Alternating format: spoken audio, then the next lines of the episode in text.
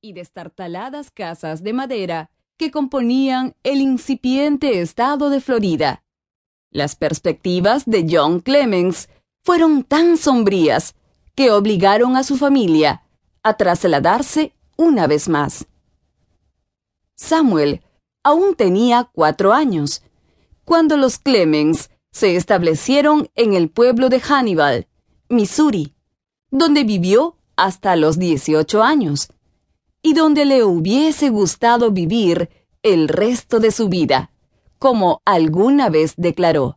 La población llegaba apenas a los 5.000 habitantes, pero aquella cifra representaba todo un mundo si se le comparaba con el número de habitantes de su lugar de nacimiento. Twain siempre tuvo un recuerdo feliz del ambiente, el clima y la gente de Hannibal, como se advierte en sus libros, llenos de retrospectivas. Su padre murió de neumonía en marzo de 1847, cuando tenía 11 años. El poco dinero que llegaba a la casa provenía de los exiguos ahorros de su hermano mayor, Orión, empleado de una imprenta de San Luis, y de lo que sacaba su hermana Pamela, impartiendo clases de piano.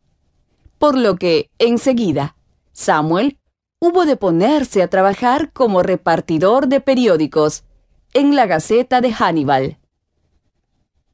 Sin completar su educación formal, entró al año siguiente a trabajar como aprendiz en imprentas y llegó a ser tipógrafo, por lo que tuvo la oportunidad de enriquecerse con los múltiples libros que pasaron por sus manos.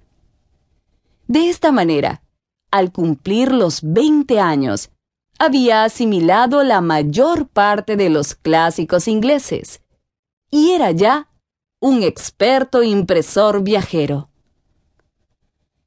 Se sabe que, mientras trabajaba como tipógrafo en el Missouri Courier, el muchacho se encargaba de componer líneas de impresión, amparado a la luz de una pequeña vela. Penosa labor que trataría de aliviar después a las generaciones venideras, invirtiendo hasta arruinarse en un fantasioso proyecto para inventar una componedora automática. Después de haberse abierto paso hasta Nueva York y Filadelfia, en el oriente de los Estados Unidos, se unió a Orión, que en ese momento se encontraba publicando un periódico en el estado de Iowa. El periodismo era una carrera que le complacía tanto como le desilusionaba. Pero esta actividad contribuyó a su formación mucho más de lo que pudiera creerse. Fui periodista durante cuatro años en algunas ciudades. Escribió a un corresponsal después de cumplidos los 50 años. Y así conocí la interioridad de muchas cosas. Hice la información de dos sesiones de la legislatura local y desempeñé la misma actividad en una sesión del Congreso. Y así conocí personalmente tres tipos representativos de las mentalidades más estrechas y de las almas más egoístas y de los corazones más cobardes que Dios haya creado. Piloto de barco en el río Mississippi. A los 22 años, empieza la aventura de hacerse piloto de barco en las traicioneras aguas del Mississippi, gracias a lo cual pudo conocer a los bateleros, hombres que se ganaron su afecto.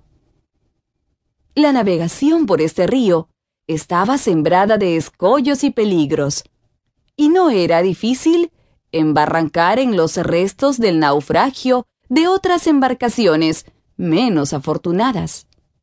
Tener que pilotar a ciegas debido a la niebla o chocar contra la orilla.